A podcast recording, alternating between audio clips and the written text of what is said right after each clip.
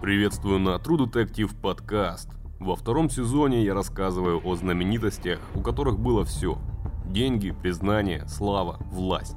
И именно из-за этого они и оказались на прицеле у убийц, или же наоборот, сами превратились в зверей, желающих утолить собственную жажду крови. Но сегодня речь пойдет о другом случае, в центре которого обычная девушка, которая лишь хотела стать знаменитой. По злой иронии судьбы, Известно ее сделала лишь собственная смерть. И я говорю об Элизабет Шорт, более известной как Черный Георгин. Ее гибель в 1947 году шокировала Голливуд. СМИ превратили смерть в сенсацию, но самое ужасное – убийца так и не был найден. У полиции были сотни подозреваемых, но больше полувека виновного в жестоком преступлении не могли найти. Лишь в начале 2000-х в этом деле появился реальный подозреваемый, но оно по-прежнему остается открытым. Настройте громкость на своих наушниках, мы начинаем.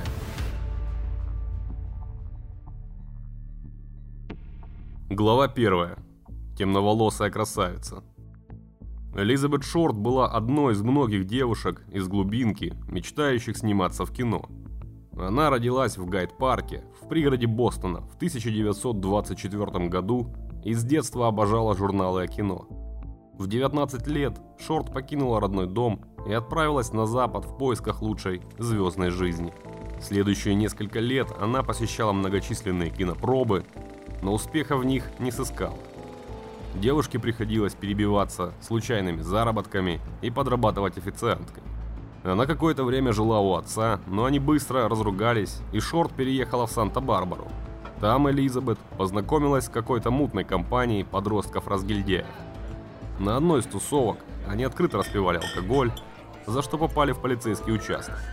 После выявления личности непутевую Элизабет Шорт отправили автобусом в родной Гайд-парк.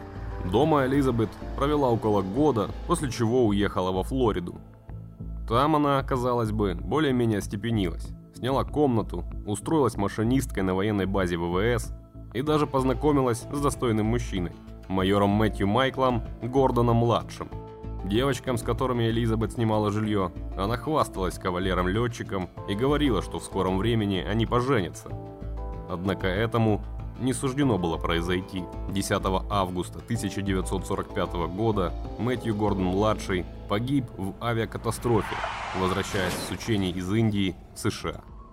Шорт около года держала траур, но затем смирилась с потерей и стала жить дальше. Со временем Элизабет стали частенько замечать в разных компаниях в окружении мужчин. Элизабет не гнушалась короткими любовными интрижками.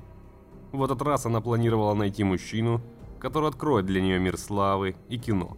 Последним ее увлечением стал 25-летний женатый парень по имени Роберт Мэнли.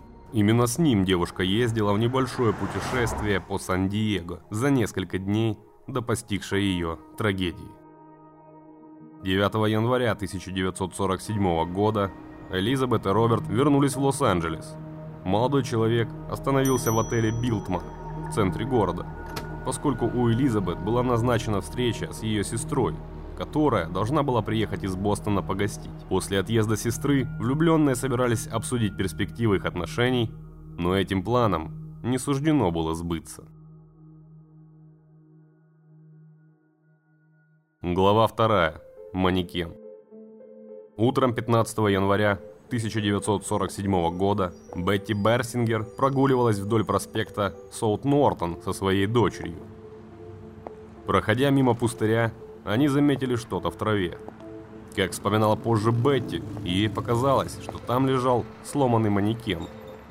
Берсингер решила подойти поближе, чтобы лучше его рассмотреть. Сделав несколько шагов, она остановилась и закричала. В траве лежал труп девушки. Прибывшие на место полицейские были в шоке.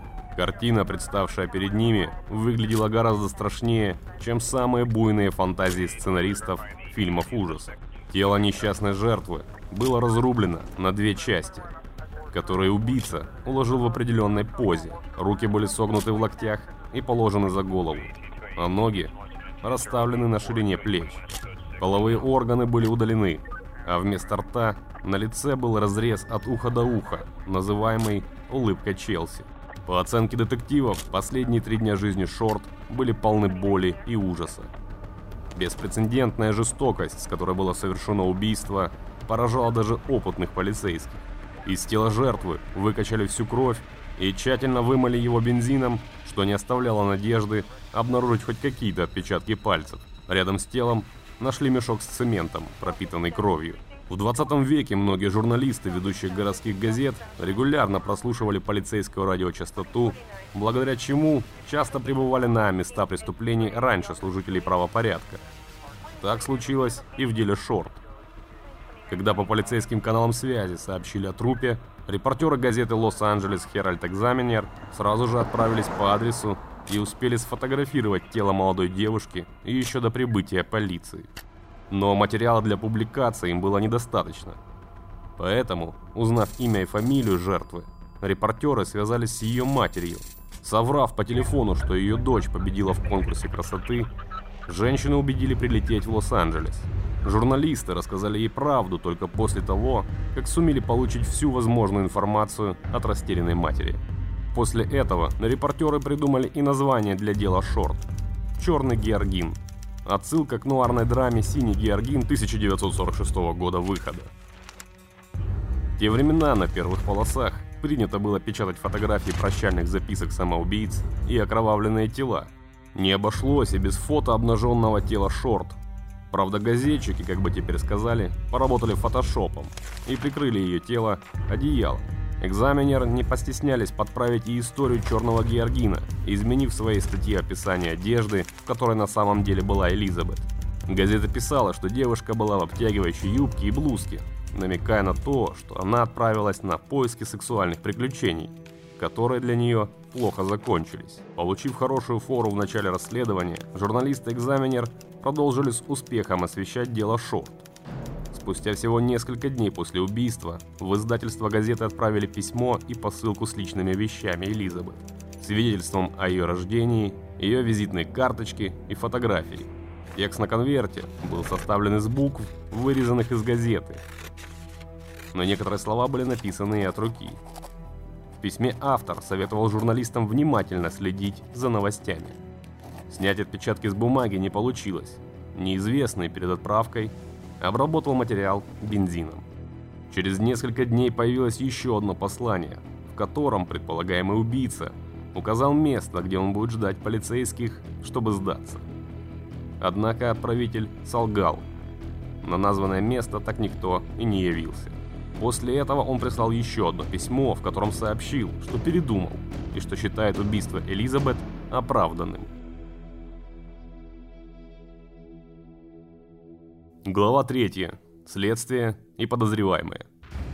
Из материалов дела известно, что в ходе расследования было допрошено несколько сотен человек в разных уголках США. С 47 года и до сегодняшнего дня в убийстве Элизабет Шорт созналось более 60 человек. Однако детальное разбирательство выявило, что это были либо сумасшедшие, либо люди, на которых оказывалось физическое и психологическое давление – когда началось следствие, полиция пачками арестовывала людей.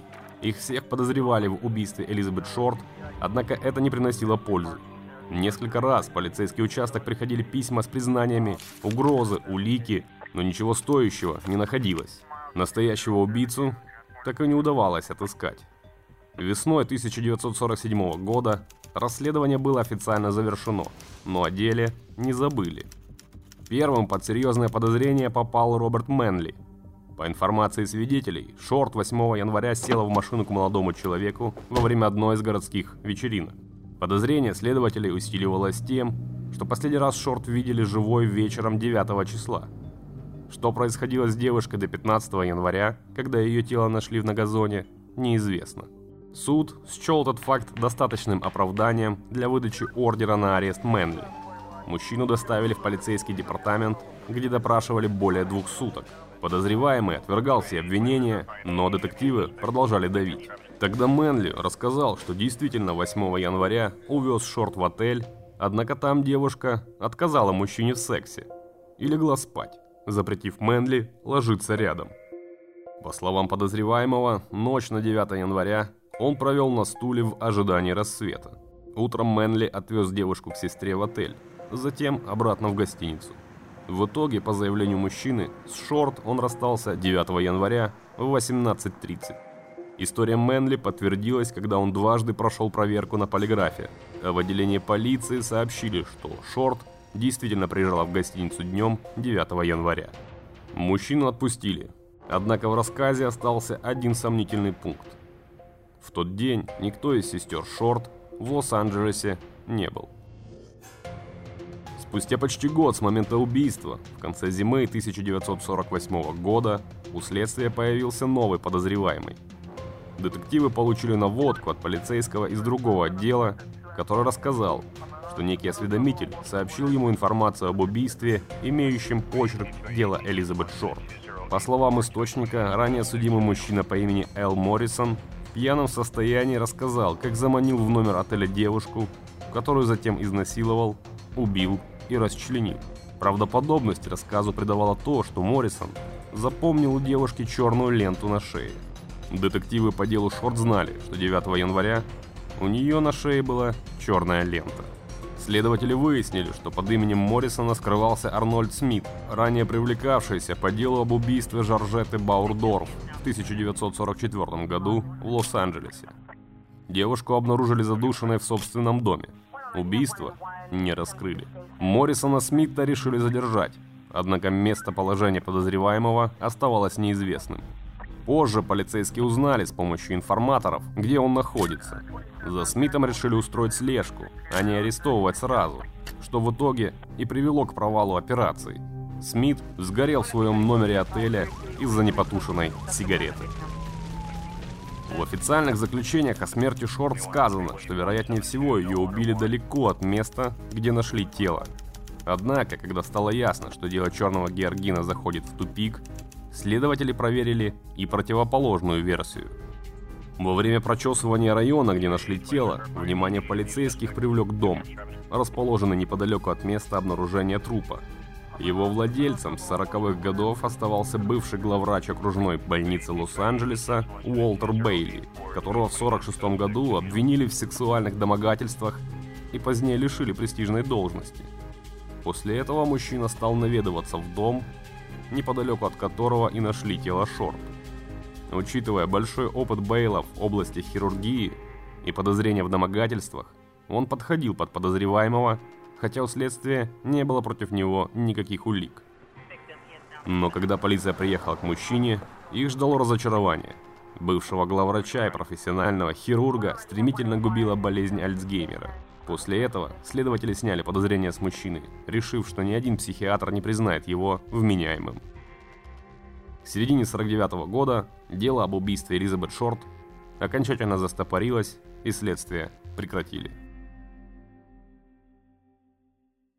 Глава 4. Неожиданный поворот. Дело черного Георгина обрело новую жизнь, когда за расследование взялся бывший детектив полиции Лос-Анджелеса Стив Ходл. Он был блестящим полицейским, уверенно шел по карьерной лестнице, раскрывая самые запутанные преступления. В 1986 году Стив ушел на покой и основал свое частное агентство расследований. После того, как в 1999 году умер его отец, известный голливудский врач. Мужчине предстояло разобрать его личные вещи. В одной из коробок он обнаружил старый семейный фотоальбом. Некоторые снимки были сделаны всемирно известным художником-сюрреалистом Мэном Рэем, другом семьи. Одна из фотографий особенно привлекла внимание Стива. На ней была молодая девушка с великолепной темной шевелюрой. Детектив не мог поверить своим глазам – со снимка на него смотрела черный Георгин. Стив немедленно начал собственное расследование с нуля, копаясь в опросах свидетелей и газетных архивах. Детектив работал в сложнейших условиях. Множество вещественных доказательств было утеряно. Большинство свидетелей умерли, включая детективов, которые вели это дело. Однако он добился, чтобы ФБР предоставила ему материалы об убийстве, а также информацию, собранную о его отце – так он узнал, что детективы уже тогда подозревали Джорджа Ходола, но не смогли собрать достаточно доказательств. Так аутопсия показала, что несчастную не просто разрезали пополам в произвольном месте. Убийца поместил резак между позвонками так, чтобы остались целы все кости. Эту процедуру мог провести только специально обученный человек. В 30-х годах этому учили в медицинских школах, в одной из которых как раз и учился Джордж Ходл. Затем детектив изучил фотографии конвертов, отправленных в редакцию газеты и опешил. Почерк убийцы имел пугающее сходство с почерком его отца. Стив также смог найти квитанции, подтверждающие, что его отец приобрел 10 двухкилограммовых мешков с цементом за неделю до убийства Шорт. Такой же окровавленный мешок был найден и на месте преступления. После того, как Стив собрал достаточно материалов, он начал писать книгу, чтобы поделиться своей историей со всем миром. По словам сына детектива, тот вставал каждый день в 5 утра и с невероятным упорством работал над рукописью. После выхода первой книги детектива, как по щелчку пальцев, стали всплывать новые доказательства вины его отца. Стив Лопес, обозреватель газеты «Лос-Анджелес Таймс», Взялся писать рецензию на книгу Кодула и в ходе работы над проверкой фактов наткнулся на стенограмму прослушивания дома доктора, установленного полицейскими на основании подозрения в другом убийстве. Большая часть стенограммы не содержит ничего примечательного, кроме одной детали – пометки, которую сделали детективы. Женский крик. Снова женский крик. Далее примечание. Следует отметить, что женского голоса не было слышно до этого момента. Также появилось свидетельство, что в один из дней Ходл обронил неосторожную фразу одному своему знакомому. Предположим, я убил черного Георгина. Они не смогут ничего доказать. Они больше не смогут допрашивать мою секретаршу, потому что она мертва. Следует отметить, что доктор привлекал внимание полицейских и после описываемых событий. В октябре 49 -го года его обвинили в растлении 14-летней дочери, на суде три свидетеля утверждали, что видели, как Джордж Ходл пристает к дочери, но мать выступила на стороне мужа, поэтому его оправдали. Из-за того, что он также подходил подозреваемым по делу о домогательстве, через год полицейские включили его в огромный список подозреваемых убийц Элизабет Шорт. Секретаршу, упомянутую в стенограмме, звали Рут Сполдинг. Она умерла от передозировки наркотиков. Благодаря данным, полученным в результате прослушивания дома доктора, какое-то время его подозревали в убийстве сотрудницы, но других доказательств у полицейских не было, и это дело пришлось также закрыть. Позже было установлено, что Сполдинг планировала шантажировать начальника. Девушка знала, что он намеренно ставил пациентам неправильный диагноз, чтобы проводить дополнительные анализы и лечение. Детектив Стив Ходл много говорил о дружбе своего отца с художником-сюрреалистом Мэном Рэем. Джордж восхищался работами Рэя, и две из них, влюбленные именно Тавр, имеют пугающее сходство с изуродованным телом Элизабет. Стив утверждал, что Джордж таким образом подражал своему другу. Безумие отца было напрямую связано с его верой в сюрреализм – он был нигилистом, женоненавистником и садистом высшего порядка. В августе 2018 года детектив смог найти еще одно подтверждение своей теории. Рукописное письмо полицейским от информатора, в котором Джордж Ходл назван убийцей Элизабет Шорт. Стив также нашел телеграмму от третьей жены доктора своему бывшему возлюбленному, в которой написано «Твоя догадка от Джорджа верна. Можешь ли ты сегодня помочь детям и мне убежать из дома, если это возможно. При этом сам Стив отмечал. Я любил своего отца. Я был уверен, что смогу доказать, что он не имеет отношения к этим преступлениям. Но у меня не получилось. Тем не менее, все расследование детектива Стива Ходула пока так и не стало официальной версией следствия. Убийство Элизабет Шорт, Черного Георгина и по сей день остается нераскрытым.